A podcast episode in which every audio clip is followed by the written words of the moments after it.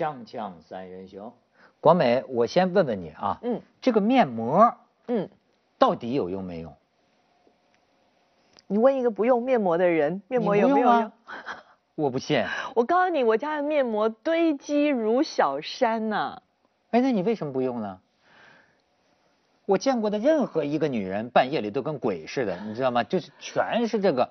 我我不能说我完全不用，但是就是说很多人不是说什么一天一一面膜吗？然后要不你就三天两头的这种各种什么一早早上一面膜，晚上一面膜的。我平均如果两个月能用上一张，我都要谢谢我自己懒。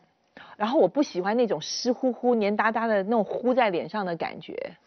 对，以后婚前协议应该加这一条，不能用。这个面膜为什么吓死人嘛？哎，你知道现在有那种蕾丝面膜吗？它是做成蕾丝的样子敷在脸上，像脸上。吓死！因为你以为像内裤，把内裤把内裤穿脸上了，蕾丝面膜。以前以前以前专门我还有作家朋友专门写文章探讨这个问题。他说为什么女的老是把自己最丑陋的一面露给自己最亲爱的人看，又打扮的漂漂亮亮的给不认识的人看？也不是都这样，有的女的就不这样，那是妓女。啊，妓女就是化了妆，然后跟你在这个这个呃发生性关系的时候，妓女就不卸妆吗？对对，你还是外人呐，这还是符合我刚才讲的后一条啊，你打扮的漂漂亮亮的跟外人，妓女。上床也还是外人，这是他工作啊，professional 啊，哦，对不对啊？她回家，她跟她自己的她所养的老公啊什么，她肯定就不打扮了，蕾丝面膜不用了。什么叫她养的老公？徐老师，你对这行业还挺了解是吧？你们这两个大老爷们聊的我都听不懂了。养的老公，假定说，假定啊，就不是我要讲的。你今天只是主要给我们那个专专家咨询，因为现在有个女孩叫周梦涵。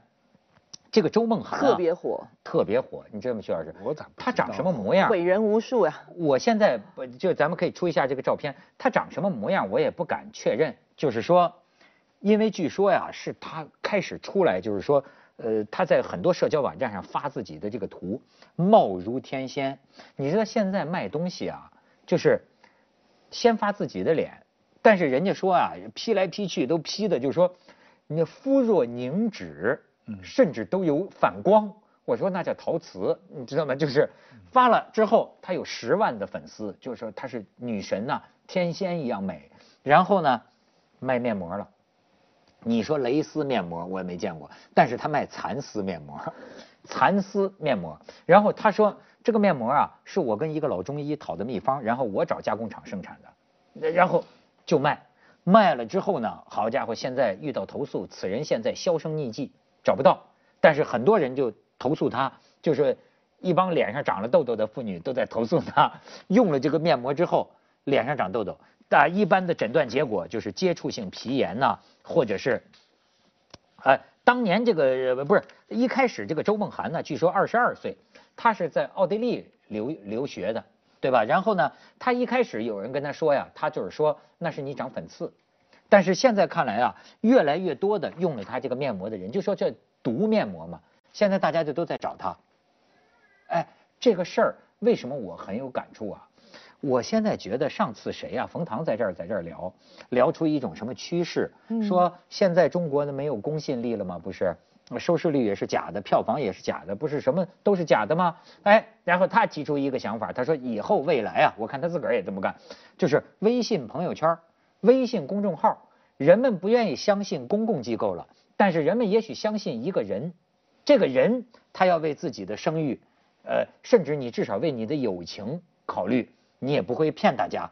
所以呢，现在有人在微信朋友圈里买东西，但是我告诉你，无情的事实粉碎了冯唐的幻想。我发现今天是个什么社会啊？杀熟啊，骗的就是朋友的钱呐，骗的就是朋友圈啊。完全就是说，呃，这个不要脸，你知道吗？因为最近我为什么特气愤呢？我身边就有这个女孩，就中了这个招啊，跟我讲，就说脸上长痘痘，你知道吗？脸，脸而且长得，哎呦，我看着都看不下去，你知道？我说你脸上怎么回事啊？她到处求医，找不到，就是医生，医生一般都是说粉刺啊、皮炎呐，弄一通好不了。后来有另几个女的凑到一起说，是她们当中的一个女伴儿。卖这个面膜，这几个女的凑一块儿才知道，说哎呀，我就是从用它这个时候开始，用了没几天就长这个，我长得跟你长得都一样，因为这几个女的都串起来了嘛，长得都一样，那都是她们的好闺蜜啊，那都是，那你说这女的她她什么心思啊？我我也不理解什么心思，就是因为这个周梦涵吧，她是在微店上面开的呃卖的这个面膜，给我普科普一下，啥叫微店？就是你在微信圈里面，你就是你不用上微博，你也不用上淘宝，然后你就直接在微就是微信的这这种这种关注方式，你只要关注他，他就会放很多很多他自己的商品，你就可以在微信里面跟他那这些买卖关系都是熟人，就是说都得不一定是熟人，但是可能就哎哎，我一姐妹在卖男鞋，你帮忙照顾一下那个，然后你就加她的那个微信，然后你可能就可以看哇几百张照片，哎这双鞋子我喜欢，但你鞋买错了不会有伤害，但面膜这东西挺吓人的怎么给，钱给他呢？微信支付呀，微信支付啊，太快了。您是外星人，不是，他主要是上了岁数的人。我现在徐老师，因为我都接触到这个，因为我过去是不开微博，你一定没有发红包，什么叫发红包？你不知道吧？我今年春节给我那组里的都发呀，就是微信红包，这你都不知道了，就是抢红包。我就是说，他们都说微信好玩，我一点都玩不出啥好的。嗯你不跟我们玩呗那你因为还没玩，我不是，我原来也不弄这些东西，就是什么微信公众号啊，是微博呀，但是主要是因为微信公众号得拿一个证件，这个拍张照才能建立一个微信公众号。可是我有看到人家用我的名字，上面用了我的照片，根本不是我弄的，他怎么会弄到上对面？对呀、这个我都碰到了。嗯我去登记这个微博加微的时候，登记这个微信公众号的时候，都告诉我这个窦文涛的全部都占满了，窦文涛的带有若干前缀后缀的也全部都有了，都不是你的。我不爱开这个，是因为我做这个网络一个网络视频节目，你没有办法，人家说你这网络视频节目你要有发放平台，所以你必须全开，是吧？真操全换。好，这一开我就发现啊。当然也不是我开的，是这个工作室开啊。这一开我就发现，真是生意上门呐、嗯就是说，哎，你这个天天窦文涛的这个微信公众号啊，我原来以为他不就是转发一下你做的节目吗？嗯不是，嗯就有商人找我了，嗯就是说可以卖东西，做广告，我才知道这叫贴广告微商，微商，一个是贴广告。再有一个，他说，哎，说你看，你可以先你卖书啊，你帮我在节目里推销什么东西你在节目里推荐了书吗？不是，那你就可以卖书，你跟出版社联系啊，帮他卖多少本书。我说这个我好像还是能明白的。嗯至于别的，我最后为什么我就很谨慎？我就觉得我怎么控制得了啊？你是拿我的这个名义啊，嗯拿我个人的名义啊，嗯去卖给这些个所谓粉丝，嗯但是我又不是内行，我知道你卖了些什么产品，这个里头引起纠纷，那我负得了这个责吗？对你知道后来我发现这就是所谓的微商现在面临的问题。对不要以为说这人顾及个人名誉，人最不要脸了，哪顾及要在利益的面前，他顾及什么个个人名誉？顾及个人名誉的是少数，我认为。嗯嗯徐老师，我给你举个例子哦，就是说现在在微商里面有很多的这个造神运动，嗯就是像这个周周梦涵，我我我认识的是另外一个是一个男男孩儿，也是那种特别帅气的好看的那种花样少年，他真的是把自己弄得像神一样的，他有几十万粉丝呢，而且他卖的全部都是男士用的保养品跟保健品类的东西。后来我透过侧面打听，他一年的营业额是破亿的，，what？十几万怎么会搞到破亿呢？我不知道他怎么那做到的。每个人都得买买好几千上万才能我不知道他怎么做到的，但是听说跟他的粉丝都是那种非常非常死忠的，就是你看到他的那种对话，就是像神一样的在膜拜他。其实那个周梦涵的那个，他跟他的粉丝也有一些对话，就是说那个对话其实特别傻，他人家他讲哦你这是什么什么哦我跟你讲你那个就是粉刺而已，就是说这么。这摆明就是骗你的话，你怎么就哦是这样子吗？哦，那我知道了，还跟人说谢谢。嗯然后我刚才讲的那个男孩，他的商品全部都是三无，全部都是三无。然后我就问我的朋友说，难道他的那些消费者不知道吗？他说。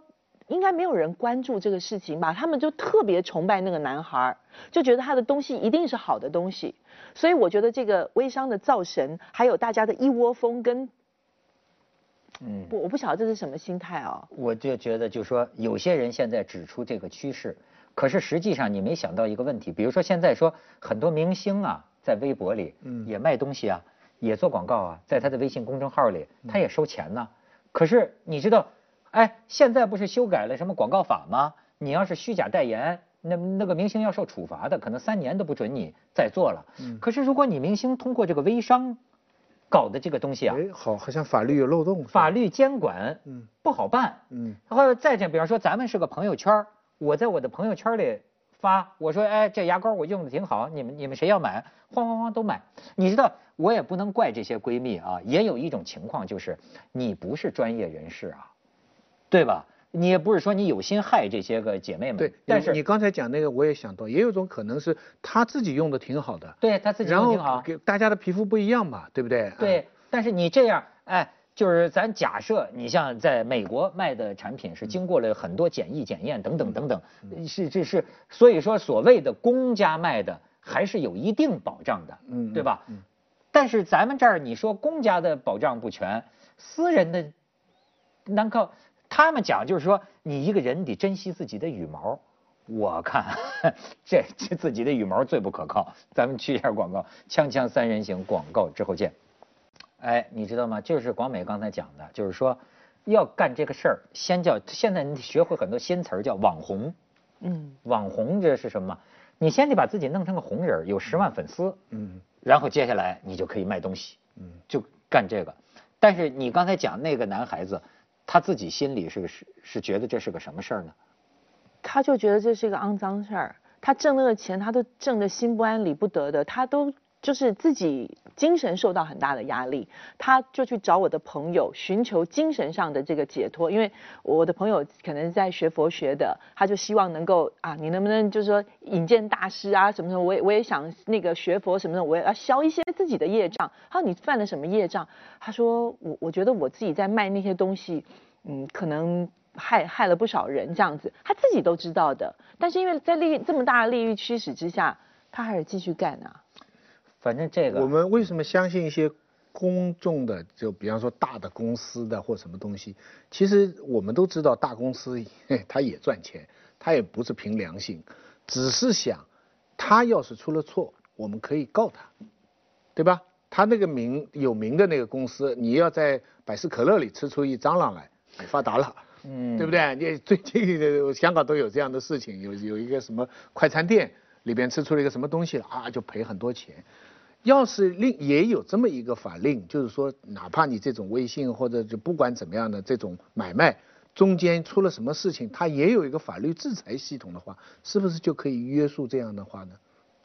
那是哎，你像这个卖，你要是卖的是毒面膜，我有证据证明我受害，对，那你是典型的诈骗吧？对，这是这算是你危害他人健康。但是徐老师，您刚才这样讲，这是理论上都是对的，但是问题是说，其实周梦涵这个名字一听就不是一个真人的名字，那些照片，他他。他可以死而复生，对，他可以死而复生。他今天用这个人的照片，他明天用那个人的照片，可能那个真实的周梦涵长得根本就不是那个小瓜子脸，他可能是另外一个长相的周梦涵。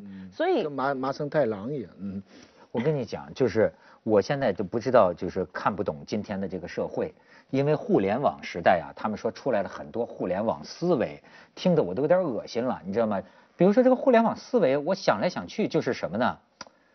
他助长骗子，你知道吗？就是因为我现在听到他们很多经济学家讲的这种新的模式，比如说啊，就说你现在一个产品主要的价值是体验，你能不能给你的用户一个什么体验？体验他们才同样一件衬衫，你让他呢这这个给他一个好的感觉，你就能卖几千块钱，要不你就能卖几百块钱，成本价可能都一样。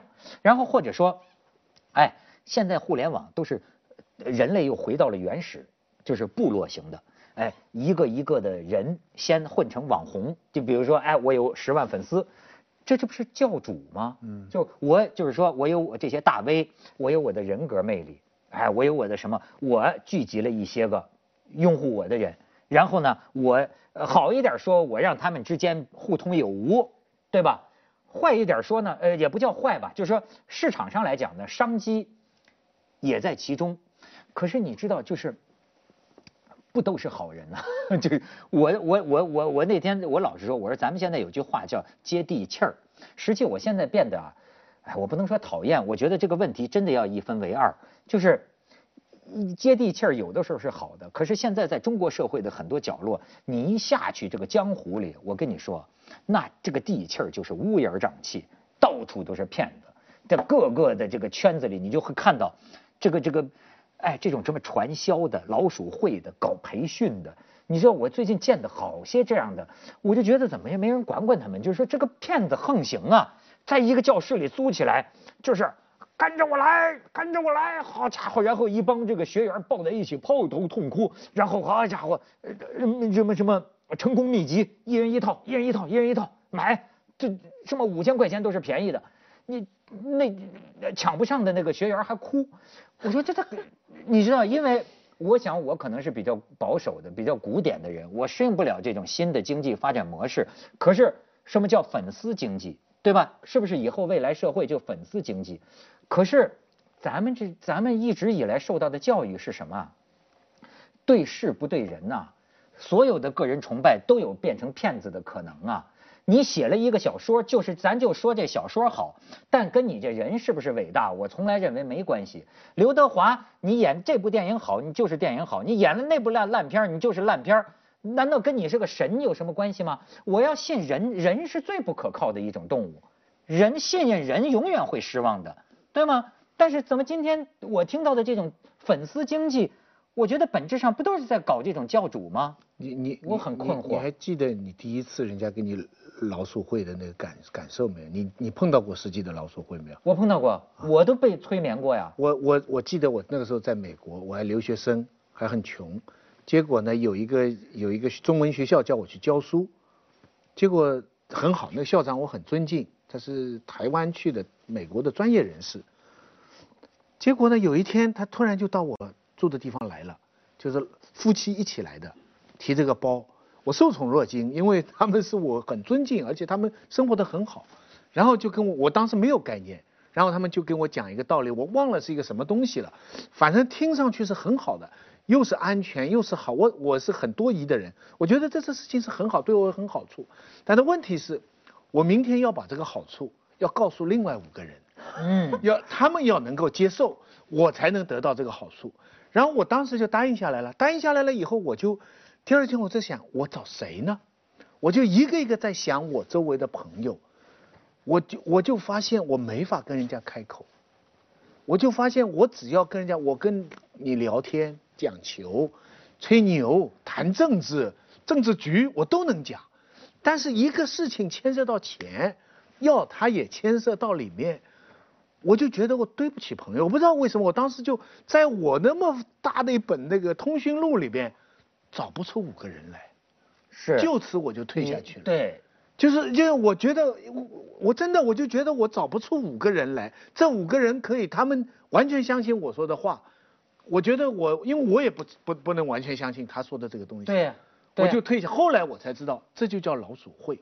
哎，就是怎么说呢？哎，我可以就是说我刚才说的也许不全面哈，也许就偏激。我我只能这么说。你比如说，也有也有的朋友，好比说我也可以混成这个。哎，我在全国成立涛友会，涛友会，然后呢，我还整天巡回，你知道吗？就是哈哈云南去一趟几，十万。可以带上我吗？贵州去一趟，可以带上我吗？涛友会今天在哪儿设个局，咱们聚会，就搞这个。我必须否不，我不能得罪朋友。我有的朋友是干这个的，但是呢，他提供的是货真价实的。嗯呃，比如说一些收藏，或者是一些做茶叶的，做得很好。呃，我因为我了解他，他也提供给我，所以我不能对这个一概否定。也有些人通过这种方式啊，他做的是很好的茶叶，很好的丝绸，很好的这个在全国团结起这么一个俱乐部，还是一个什么？可是我就说，问题一一定还有另一面，就就是有他控制不了的，骗子成堆的这一面也得要小心。广美，你没碰见过这样的吗？我觉得我目前面对比较大的困难是，虽然我已经把我的微博给我没关哦，但是我已经停掉快两年的时间了。但是微信现在基本也沦陷了。以前就是大家说，哎，我可以加你微信吗？我说不好意思，这很私人的那个什么。现在根本没办法，就沦陷啊，扫吧，扫吧，用力扫吧。就是现在的微信已经也没有像以前那么私密，所以它现在又变成一个宣传的工具。就是我曾经试过有同呃三天之内接到三个在做面膜的朋友给我发了面膜过来，他们的要求说：国美姐，你可不可以试用一下我们家产品？如果觉得好的话，就麻烦推荐一下。就像您讲的，咱脸皮薄呀，咱怎么能在咱们的电话本里，什么在咱们的那个里面做这样子公开的？而且重点是你不知道，就是说咱们自己当小白老鼠用了也就算了，对对自己吃你该亏算了说什么呢？然后重点是，哎，这三个面膜里面有一个真好用，有一个真不好用，有一个你看了都不想用，那 怎么办呢？怎么办？怎么办？怎么办呢？怎么办呢？对，最好的办法就是把感情跟利益分开，这要作为一个原则。这个有我跟你说，有些人他做这个事儿，他自己啊是正义满腔的，他觉得甚至是帮助朋友的。我坚信我用的这个东西好，我怎么不能在朋友圈帮你们买啊？对吧？你也不能不理解他这一番这个苦心，对吧？长了痘痘你也得忍。锵锵三人行，广告之后见。好，谁谁家女儿做珠宝了？讨厌。不是我，我现在讲的就是说，这个除了就是线上线下，我不能说是骗子哦，就你刚才讲的这种所谓的这种杀熟哦，就是说现在我我意识到一件事情，就是说，在我十个就是朋友圈里面，忽然有这个群，就是说，哎，聚会了，我后来发现好像真的很多鸿门宴，很多鸿门宴，就是谁谁家都有点什么东西要卖。嗯。谁谁家的儿子那个开画展了，谁谁家的那个侄子又那个卖眼镜了，嗯。就是你永远去都都是有有有有需要消费的，对，那个社会学的理论来讲，就是你要把你自己的，呃，我呃我恩格斯的话最好了，这个人的性格就是社会关系的总和，只是现在这个社会关系不单是认识的人，是通过网络，所以你现在的人的性格就变得复杂了。但再复杂，它还是可分类。社会学的基本的道理是一二三圈的，第一圈就是你的家人，这是一圈；第二圈是你的朋友，或者说有时候就是朋友这些。再外面一圈是跟你有利益关系的人，就是你的同事啦，就是你认识的其他的人啦，你跟他们的来往主要是一种利益的合约。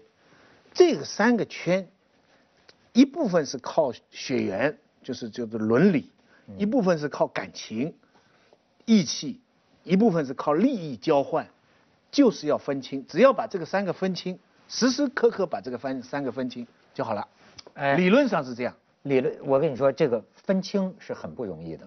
我现在就觉得，就是，哎，这个人格魅力、个人魅力这些词儿啊，我越老我越怀疑，你知道吗？就是，但是今天的很多人呢，真的就是靠着某种领袖魅力、人格魅力和，因为对我来说，你可骗不了我，我对一个人没有多余的崇拜，我只说你给我说发表一篇演说，这句话说对了，你就这句话说对了，可能你下句话就说错了，对吗？那有什么超过这句话本身的这种崇拜呢？我说实在的话，我一直不能理解这种心理。你没有进入那个粉丝状态。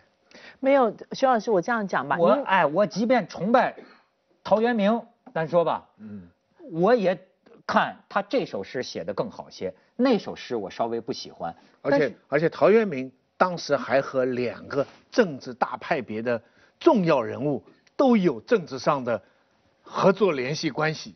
对呀、对呀、你你光光美刚才想说什么？没有，我要想讲的就是说，嗯徐老师还是用很理性的事情在分析这个事情。其实你说这个所谓的亲情、友情跟利益圈分不分得清？分得清，但你撇得清吗？你撇不清。那你在那个撇不清当中拿好处，那你就别抱怨。没，我我我没有拿任何好处哦，没有拿任何好处。就是说，现在最可怕的是，为什么你撇不清呢？